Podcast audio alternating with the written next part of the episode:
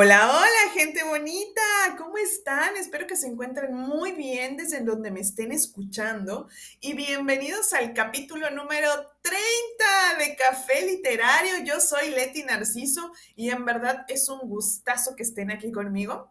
Hoy quise decir el nombre del episodio también porque, ¿qué creen? Es la edad que yo tengo, entonces como que me da un poquito de emoción haber llegado al capítulo número 30 con todos ustedes. La verdad estoy súper, súper emocionada y feliz de seguir haciendo aquí el café literario, su café literario para toda la gente, este, gente bonita que me escucha. Y pues bueno, les platico de qué libro vamos a hablar hoy. Este, vamos a hablar de 11 minutos de Paulo Coelho. Yo, es, es uno de los libros muy, muy famosos de este, de este escritor. Espero que, si no lo han leído, yo creo que en algún momento han oído hablar de él. Entonces, es una historia eh, cruda, mm, real, que él nos hizo, em, pues, este favor de pasarlo a una historia, a una historia que nos lleva durante todo este trayecto. Pero bueno, ya, para que no les esté contando más, vámonos directo, ya saben, al libro.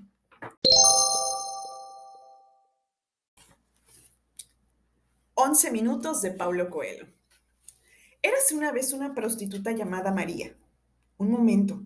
Érase una vez es la mejor manera de comenzar una historia para niños, mientras que prostituta es una palabra propia del mundo de adultos. ¿Cómo puedo escribir un libro con esta aparente contradicción inicial? Pero en fin, como en cada momento de nuestras vidas tenemos un pie en el cuento de hadas y otro en el abismo. Vamos a mantener este comienzo.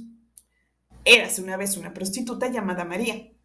Como todas las prostitutas, había nacido virgen e inocente y durante su adolescencia había soñado con encontrar al hombre de su vida, rico, guapo, inteligente, casarse vestida de novia, tener dos hijos, que serían famosos cuando creciesen, y vivir en una bonita casa, con vistas al mar.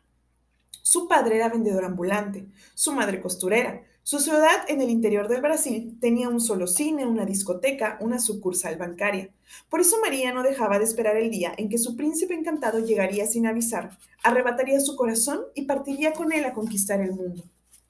Mientras el príncipe encantado no aparecía, lo que le, lo que le quedaba era soñar. Se enamoró por primera vez a los 11 años mientras iba a pie desde su casa hasta la escuela primaria local. El primer, el primer día de clases descubrió que no estaba sola en su trayecto. Junto a ella caminaba un chico que vivía en el vecindario y que asistía a clases en el mismo horario. Nunca intercambiaron ni una sola palabra, pero María empezó a notar que la parte que más le agradaba del día eran aquellos momentos en la carretera llena de polvo, la sed, el cansancio, el sol en el cenit, el niño andando deprisa mientras ella se agotaba en el esfuerzo de seguirle el paso. La escena se repitió durante varios meses. María, que detestaba estudiar y no tenía otra distracción en la vida que la televisión, empezó a desear que el día pasase rápido, esperando con ansiedad volver al colegio, y al contrario que el resto de las niñas de su edad, pensando que los fines de semana eran aburridísimos. Como las horas de un crío son mucho más largas que las de un adulto, ella sufría mucho. Los días se le hacían demasiado largos porque solamente pasaba 10 minutos con el amor de su vida y miles de horas pensando en él, imaginando lo maravilloso que sería si pudiesen charlar. Entonces, Sucedió. Una mañana, el chico se acercó hasta ella para pedirle un lápiz prestado. María no respondió, mostró un cierto aire de irritación por aquel abordaje inesperado y apresuró el paso. Se había quedado petrificada del miedo al verlo andar hacia ella.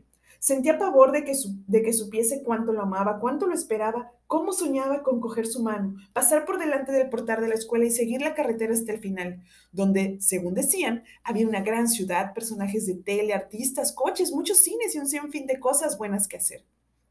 Durante el resto del día, no consiguió concentrarse en la clase, sufriendo por su comportamiento absurdo, pero al mismo tiempo aliviada, porque sabía que él también se había fijado en ella, y que el lápiz no era más que un pretexto para iniciar una conversación, pues cuando se acercó, ella notó que llevaba un bolígrafo en el, bolsillo. Esperó a la próxima vez y durante aquella noche y las noches siguientes empezó a imaginar las muchas respuestas que le daría, hasta encontrar la manera oportuna de comenzar una historia que no terminase jamás. Pero no hubo próxima vez. Aunque seguían yendo juntos al colegio algunas veces María, algunas veces María algunos pasos por delante con un lápiz en su mano derecha, otras andando detrás para poder contemplarlo con ternura, él no volvió a dirigirle la palabra y ella tuvo que contentarse con amar y sufrir en silencio hasta el final del curso.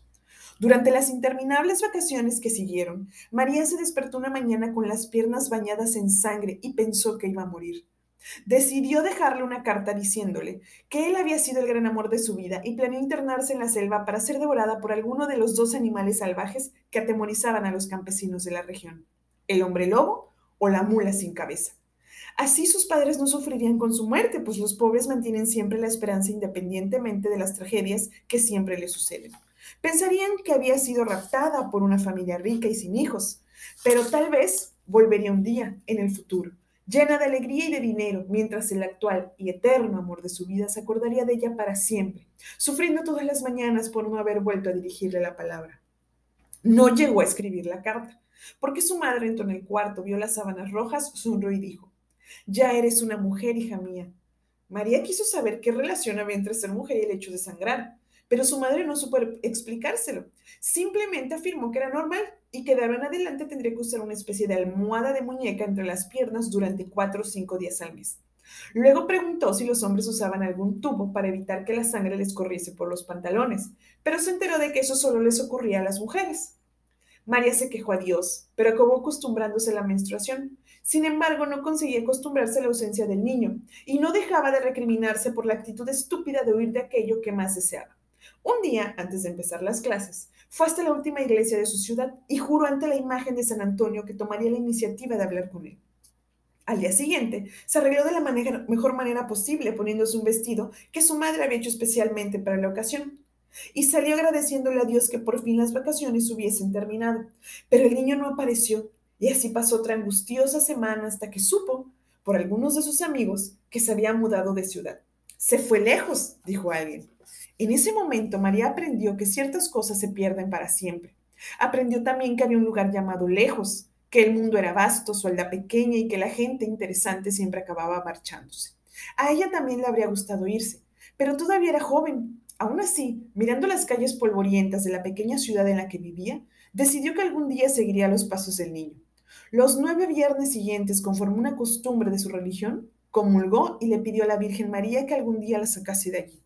También sufrió durante algún tiempo, intentando inútilmente encontrar la pista del chico, pero nadie sabía dónde se habían mudado sus padres.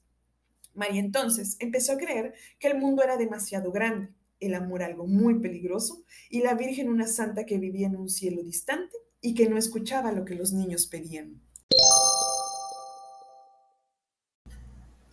Aún siendo capaz de escribir cosas que juzgaba muy sabias, no lograba seguir sus propios consejos. Los momentos de depresión fueron cada vez más frecuentes y el teléfono seguía sin sonar. María, para distraerse y ejercitar la lengua en las horas vagas, empezó a comprar revistas de famosos, pero enseguida descubrió que gastaba mucho dinero en eso y buscó la biblioteca más próxima. La encargada dijo que allí no se prestaban revistas, pero que podía sugerirle algunos títulos que le ayudarían a dominar el francés cada vez más. No tengo tiempo para leer libros. ¿Cómo que no tienes tiempo? ¿Qué haces?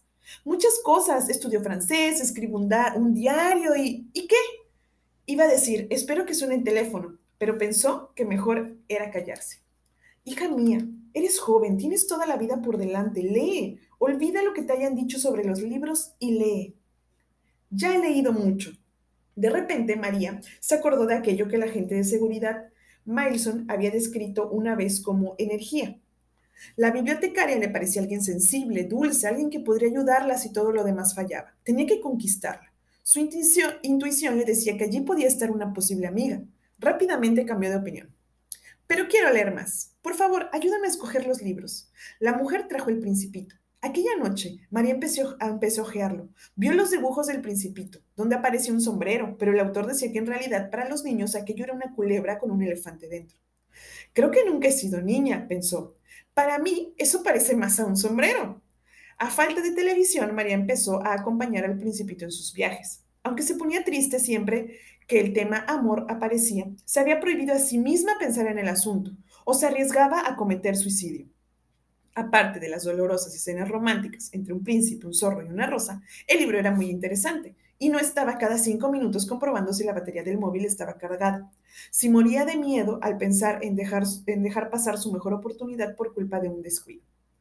María empezó a frecuentar la biblioteca. hablar con la mujer que parecía tan sola como ella, pedirle sugerencias y comentar la vida de los autores, hasta que el dinero llegó casi a su fin. Dos semanas más y ya no tendría ni para comprar el pasaje de vuelta. Y como la vida siempre espera situaciones críticas para mostrar su lado brillante, finalmente el teléfono sonó. Tres meses después de haber descubierto la palabra abogado y dos meses después de estar viviendo de la indemnización recibida, una agencia de modelos preguntó si la señora María todavía se encontraba en aquel número. La respuesta fue un sí, frío, ensayado durante mucho tiempo para no mostrar ansiedad. Supo entonces que a un árabe profesional de la moda en su país le habían gustado mucho sus fotos y quería invitarla a participar en un desfile. María recordó la reciente decepción, pero también pensó en el dinero que necesitaba desesperadamente. Quedaron en un restaurante muy chic. Se encontró con un señor elegante, más atractivo y maduro que su experiencia anterior, que preguntaba, ¿Sabes de quién es ese cuadro de allí? De John Miró. ¿Sabes quién es John Miró? María permanecía callada, como si estuviese concentrada en la comida, bastante diferente de los restaurantes chinos. Por otro lado, hacía anotaciones mentales. Debía pedir un libro sobre Miró en su próxima visita a la biblioteca. Pero el árabe, insistía. Esa mesa de ahí era la preferida de Federico Fenili. ¿Qué te parecen las películas de Fenili? Ella respondió que le encantaba. El árabe quiso entrar en detalles y María, percatándose de que su cultura no pasaría el test, resolvió ir directo al grano. No he venido aquí a actuar para usted. Todo lo que sé es la diferencia entre una Coca-Cola y una Pepsi. ¿No quería usted hablar sobre un desfile de moda? La franqueza de la chica pareció impresionarlo bastante. Hablaremos cuando vayamos a tomar una copa, después de cenar. Hubo una pausa. Mientras ambos se miraban e imaginaban lo que el otro estaba pensando. Eres muy guapa, insistió el árabe. Si te decides a tomar una copa conmigo en mi hotel, te doy mil francos. María entendió inmediatamente. ¿Era culpa de la agencia de modelos? ¿Era culpa suya que debería haber preguntado mejor respecto a la cena? No era culpa de la agencia, ni suya ni del árabe. Era así como funcionaban las cosas. De repente sintió que tenía necesidad de la selva, de Brasil, del regazo de su madre. Se acordó de Mileson en la playa, hablándole de 300 dólares.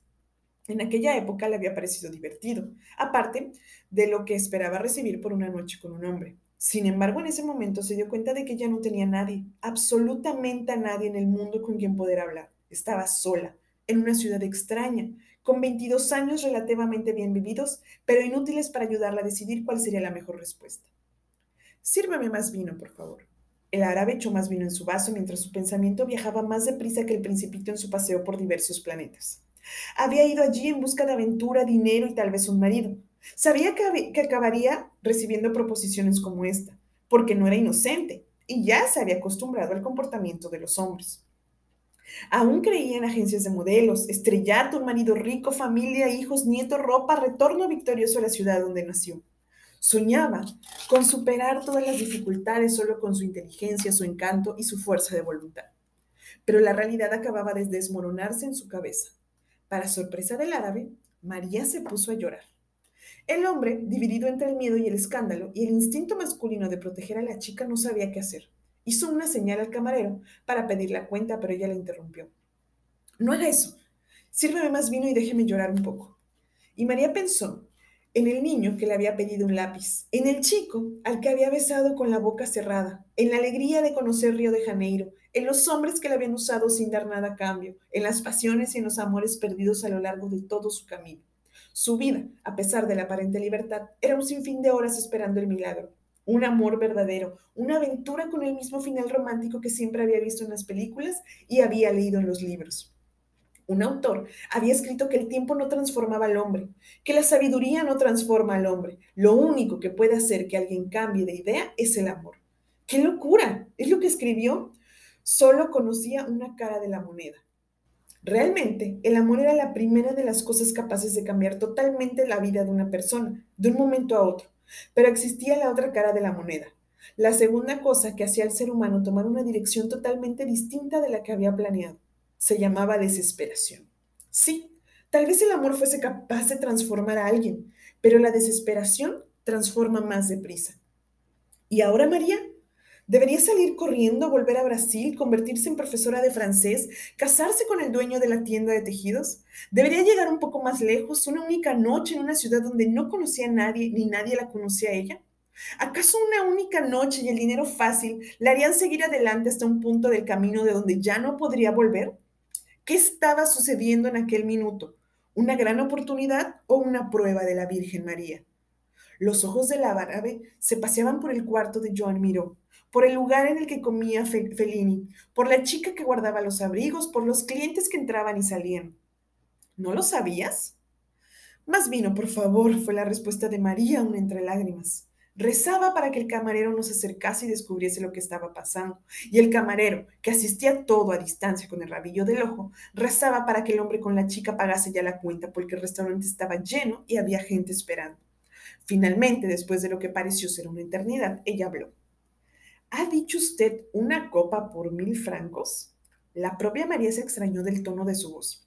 Sí, respondió el árabe ya arrepentido de haber hecho la proposición. Pero no quiero de ninguna manera. Pague la cuenta y vayamos a tomar esa copa a un hotel. De nuevo se extrañó a sí misma. Hasta entonces era una joven amable, educada, alegre, y jamás había usado ese tono de voz con un extraño. Pero parecía que aquella joven había muerto para siempre. Ante ella estaba otra existencia, en la que las copas costaban mil francos, o en una moneda más universal, en torno a los 600 dólares. Y todo ocurrió exactamente según lo esperado. Se fue al hotel con el árabe, bebió champán, se embriagó casi completamente, abrió las piernas, esperó a que él tuviese un orgasmo, no se le ocurrió fingir que ella también tenía uno. Se lavó en el bidel de mármol, cogió el dinero y se dio el lujo de pagar un taxi hasta casa. Se tumbó en la cama y durmió una noche sin sueños. El diario de María al día siguiente. Me acuerdo de todo menos del momento en el que tomé la decisión. Curiosamente no tengo ningún sentimiento de culpa. Antes acostumbraba a ver a las chicas que aceptaban irse a la cama con alguien por dinero como gente a la que la vida no le había dejado otra elección. Y ahora veo que no es así. Yo podía decir sí o no. Nadie me estaba forzando a acertar nada. Ando por las calles, veo a las personas. ¿Habían escogido sus propias vidas o habían sido como yo escogidas por el destino? El ama de casa que soñaba con ser modelo, el ejecutivo de banca que pensó en ser músico, el dentista que tenía un libro escondido y el que le gustaría dedicarse a la literatura, la chica a la que le encantaría trabajar en televisión. Pero todo lo que encontró fue un empleo de cajera en un supermercado. No siento la menor pena por mí misma. Sigo sin ser una víctima, porque podría haber salido del restaurante con mi dignidad intacta y con mi cartera vacía. Podría haberle dado lecciones de moral a aquel hombre o haber intentado hacerle ver que ante sus ojos estaba una princesa, que era mejor conquistarla que comprarla podría haber adoptado un sinfín de actitudes y sin embargo, como la mayoría de los seres humanos, dejé que el destino escogiese qué rumbo tomar. No soy la única, aunque parezca que mi destino es más ilegal y marginal que el de los demás, pero en la búsqueda de la felicidad estamos todos suspensos. El ejecutivo músico, el dentista escritor, la cajera actriz, el ama de casa modelo, ninguno de nosotros es feliz. La agencia telefonó al día siguiente. Preguntó sobre las fotos y para cuándo sería el desfile, ya que ganaban una comisión por cada trabajo. María dijo que la árabe se pondría en contacto con ellos y dedujo inmediatamente que no sabían nada. Fue hasta la biblioteca y pidió libros sobre sexo. Estaba considerando seriamente la posibilidad de trabajar, solo por un año, se había prometido a sí misma, en algo que no conocía. Lo primero que tenía que aprender era cómo comportarse, cómo dar placer y cómo recibir dinero a cambio. Para su decepción, la bibliotecaria le dijo que solamente tenían unos pocos tratados técnicos, ya que aquello era una institución de gobierno. María leyó el índice de uno de los trabajos técnicos y se lo devolvió. No entendían nada de la felicidad, solo hablaban de la erección, penetración, impotencia, precauciones, cosas sin el menor sabor. Por un momento llegó a considerar seriamente la posibilidad de llevarse consideraciones psicológicas sobre la frigidez de la mujer, ya que en su caso solo conseguía tener orgasmos a través de la masturbación, aunque fuese muy agradable ser poseída y penetrada por un hombre. Pero no estaba allí en busca de placer, sino de trabajo.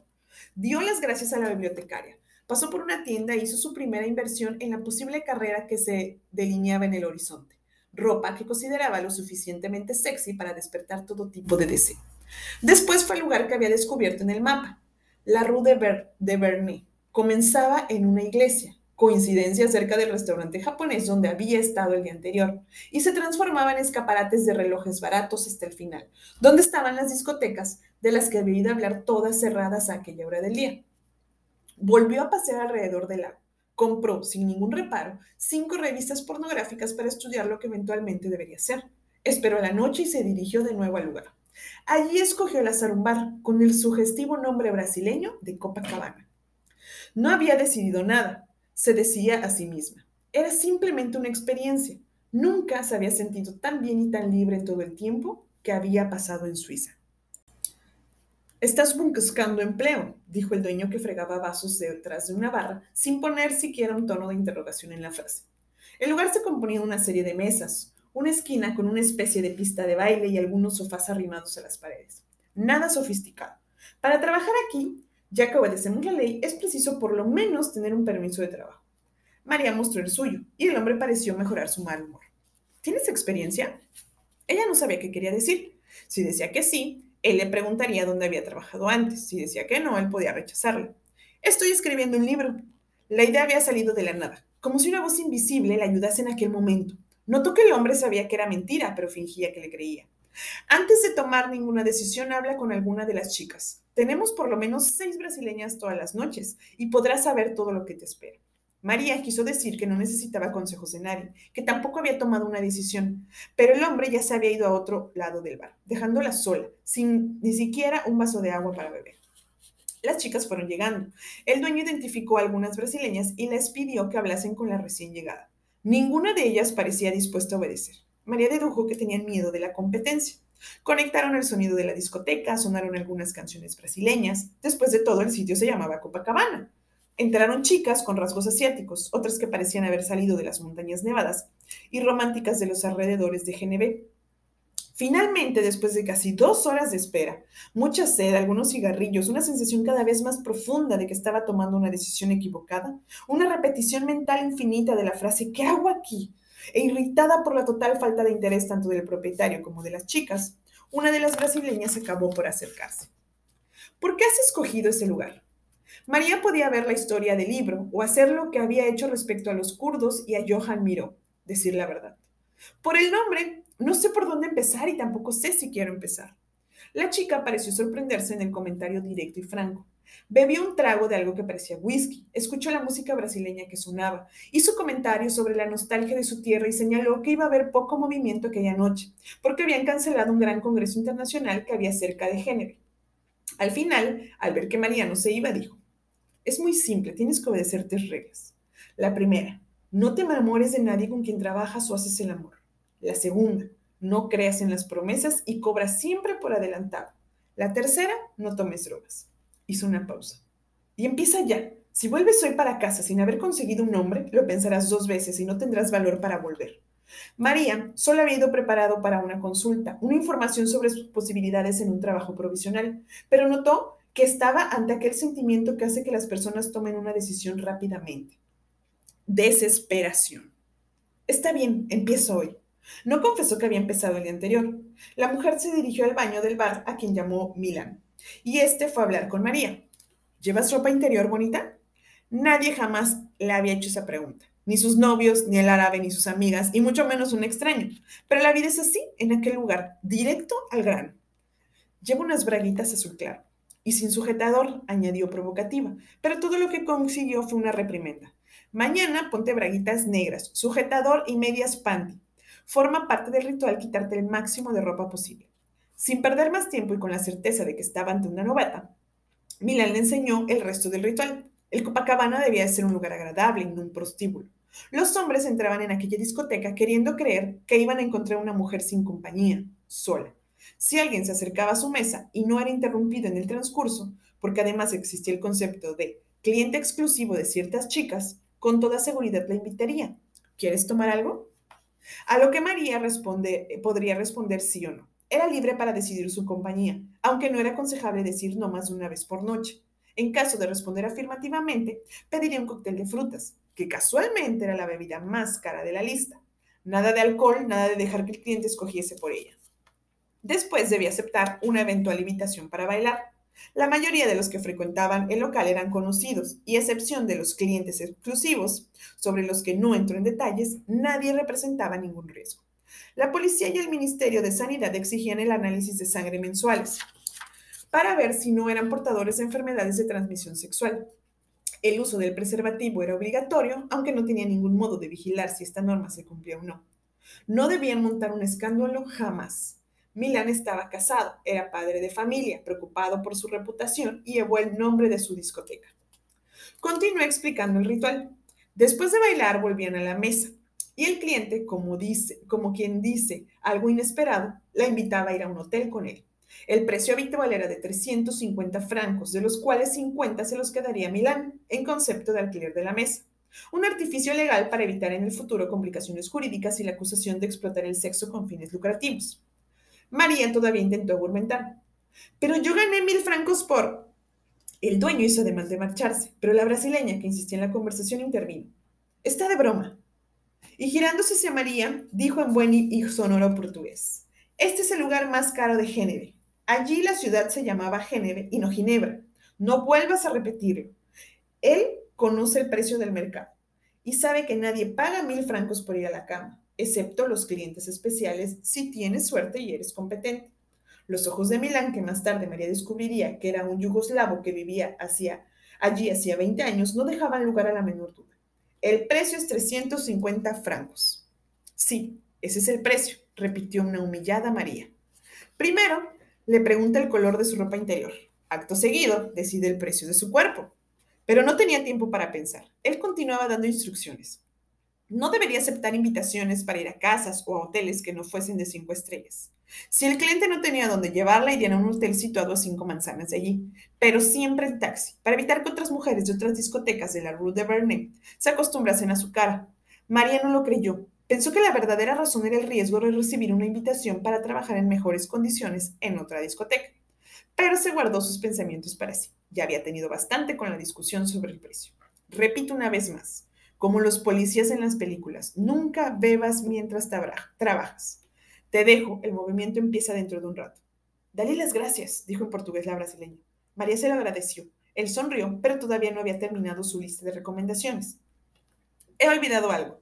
El tiempo desde que pides la bebida hasta el momento de salir no debe sobrepasar de ninguna manera los 45 minutos. Y en Suiza, con relojes por todos lados, hasta los yugoslavos y los brasileños aprenden a respetar el horario. Recuerda, yo alimento a mis hijos con tu comisión. Estaba recordando. Le sirvió un vaso de agua mineral con gas, que fácilmente podía pasar por un gin y le pidió que esperase. Poco a poco la discoteca empezó a llenarse. Los hombres entraban, miraban a su alrededor, se sentaban solos y enseguida aparecía alguien de la casa. Como si fuese una, una, fiesta, todos se conociesen desde hace mucho tiempo y ahora estuviesen aprovechando para divertirse un poco después de un largo día de trabajo. Cada vez que un hombre encontraba compañía, María suspiraba aliviada, aunque ya empezaba a sentirse mejor. Tal vez, eh, porque, tal vez porque era suiza, tal vez porque tarde o temprano encontraría aventura, dinero, un marido como siempre había soñado. Tal vez porque ahora se daba cuenta. Era la primera vez en muchas semanas que salía de noche e iba a un lugar donde ponían música y donde de vez en cuando podía oír a alguien hablando en portugués. Se divertía con las chicas a su alrededor, riendo, tomando cócteles de frutas, charlando alegremente. Ninguna de ellas había acercado a saludarla ni a desearle éxito en su nueva profesión, pero eso era normal. A fin de cuentas era la competencia, una adversaria que se disputaba el mismo trofeo. En vez de, de deprimirse, sintió orgullo, estaba luchando, combatiendo, no, no, no era una persona desamparada. En cuanto quisiese, podría abrir la puerta y marcharse, pero siempre recordaría que había tenido el coraje de llegar hasta allí, negociar y discutir cosas sobre las que en ningún momento de su vida había osado pensar. No era una víctima del destino. Se repetía cada minuto. Estaba corriendo sus riesgos, yendo más allá de sus límites, viviendo cosas que un día, en el silencio de su corazón, en los momentos llenos de tedio de la vejez, podría recordar con una cierta dosis de nostalgia, por más absurdo que eso pudiese parecer. Tenía la certeza de que nadie se iba a acercar a ella, y mañana todo sería como una especie de sueño loco, que ella jamás osaría repetir, porque acababa de darse cuenta de que mil francos por una sola noche ocurre una vez. Era más seguro comprar el billete de avión para Brasil. Para que el tiempo pasase más deprisa, se puso a calcular cuánto ganaba cada una de aquellas chicas. Si salían tres veces al día, conseguían por cada cuarto, por cada cuatro horas de trabajo, el equivalente a dos meses de su trabajo en la tienda de tejidos. En un día, el equivalente a dos meses de su salario en la tienda de tejidos. ¿Tanto? Bueno, ella había ganado mil francos en una noche, pero quizá hubiese sido suerte de principiante. En cualquier caso, lo que ganaba una prostituta normal era más, mucho más de lo que podría conseguir dando clases de francés en su tierra. Todo eso, siendo el único esfuerzo, estar en un bar durante un rato, bailar, abrirse de piernas y punto. Ni siquiera necesitaría, ni siquiera era necesario hablar. El dinero podía ser una razón, continuó pesando, pero ¿lo era todo? ¿O la gente que estaba allí, clientes y mujeres, se divertían en cierto modo? ¿Acaso el mundo era muy diferente de lo que le habían contado en el colegio? Si usaba preservativo, no había ningún riesgo, ni siquiera el de ser reconocida por alguien de su tierra. Nadie visita a excepto, como le habían dicho una vez en clase, aquellos a los que les gusta frecuentar los bancos. Pero a los brasileños, en su gran mayoría, lo que les gusta es frecuentar tiendas, preferentemente de Miami o de París. 900 francos suizos por día, 5 días por semana. ¡Una fortuna! ¿Qué seguían haciendo allí aquellas chicas si en un mes tenían el dinero suficiente para volver y comprarles una casa a sus madres? ¿Acaso llevaban poco tiempo trabajando? Oh, y María tuvo miedo de la propia pregunta. ¿O acaso les gustaba? De nuevo sintió ganas de beber. El champán le había ayudado mucho la noche anterior. ¿Aceptas una copa? Ante ella un hombre de aproximadamente 30 años con el uniforme de una compañía aérea. El mundo entró en cámara lenta y María experimentó la sensación de salir de su cuerpo y observarse desde el lado de afuera. Muriéndose de vergüenza, pero luchando para controlar el rubor de su cara, sintió con la cabeza. Sonrió y entendió que a partir de aquel minuto su vida cambiaría para siempre cóctel de frutas, conversación, ¿qué haces aquí? Hace frío, ¿verdad? Me gusta esta música, pues yo prefiero a. Los suizos son fríos, eres de Brasil, háblame de tu tierra, tienes carnaval, las brasileñas son guapas, ¿lo sabías? Sonreír y aceptar el elogio, mostrar tal vez un área de timidez, bailar otra vez, pero prestando atención a la mirada de Milán, que a veces se rascaba la cabeza y señalaba el reloj de su muñeca. Olor a perfume de él, entiende rápido que tiene que acostumbrarse a los olores. Por lo menos este es de perfume. Bailan agarrados. Otro cóctel de frutas más. El tiempo pasa. ¿No había dicho que eran 45 minutos? Mira el reloj. Él pregunta si está esperando a alguien. Ella dice que dentro de una hora vendrán algunos amigos. Él la invita a salir. Hotel 350 francos, ducha después del sexo. El hombre comenta intrigado que nadie había hecho eso antes. No es María, es otra persona que está en su cuerpo, que no siente nada, simplemente cumple mecánicamente una especie de ritual. Es una actriz. Milán se le había enseñado todo, menos cómo despedirse del cliente. Ella le da las gracias. Él tampoco sabe qué hacer y tiene sueño. Resiste, quiere volver a casa, pero debe ir a la discoteca a entregar los 50 francos. Y entonces otro hombre, otro cóctel de frutas, pregunta sobre Basil, hotel, otra ducha, esta vez sin comentarios. Vuelve al bar. El dueño coge su comisión, le dice que ya puede irse, que no hay mucho movimiento ese día.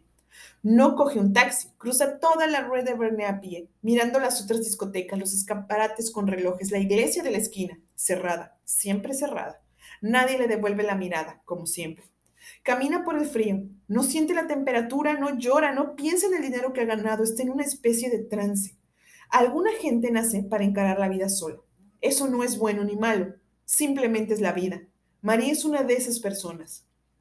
Comienza a esforzarse para reflexionar sobre lo sucedido. Ha empezado hoy y sin embargo ya se considera una profesional.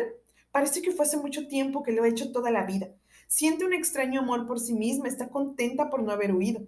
Ahora tiene que decidir si va a seguir adelante. Si sigue será la mejor, cosa que nunca ha sido, en ningún momento. Pero la vida le estaba enseñando muy deprisa que solo los fuertes sobreviven. Para ser fuerte, tiene que ser de verdad la mejor. No hay alternativa. Uy, gente bonita, qué historia tan fuerte, tan cruda, tan real, con tantas cosas de las que se hablan, pero a la vez no, se ocultan, se tienen y no las vemos.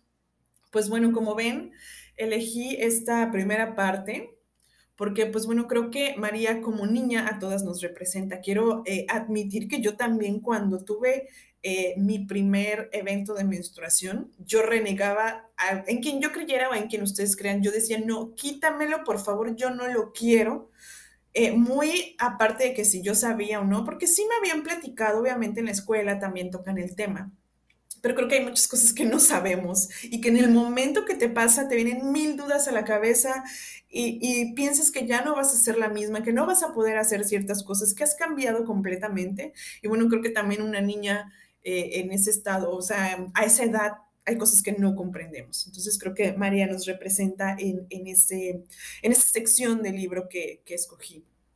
También, bueno, eh, la otra parte es cuando ella entra en, este mundo de la prostitución, pues si se dan cuenta, hay una palabra que me gusta mucho, bueno, no que me gusta, que, siento que tiene mucho eh, impacto en el libro, desesperación. Muchas personas que hacen esto por desesperación, por dinero, porque, porque no sé, ya no, no ven hacia dónde pueden ir en ese momento. Como lo ven, no es algo que se disfruta, no es algo que, que se quiera hacer. Quiero que, que quede este mensaje, que vean este, pues todo lo que pasa, lo que pasó antes, que también son personas que sienten, que, pasan por una serie de cuestiones eh, por su mente que, bueno, yo no me quiero ni imaginar solamente con leer estos, estas secciones del libro, la verdad creo que es algo muy, muy fuerte, muy crudo, pero bueno, espero que... Eh, les haya sido de su agrado. Eh, si pueden, lean el libro completo, lean toda la historia de María, de verdad está muy interesante, vamos a aprender muchas cosas y vamos a ser empáticos también. Pues bueno, muchas gracias por haberme acompañado, les mando muchos besos, cuídense mucho, nos escuchamos el próximo viernes de Café Literario. Los quiero, besos, bye.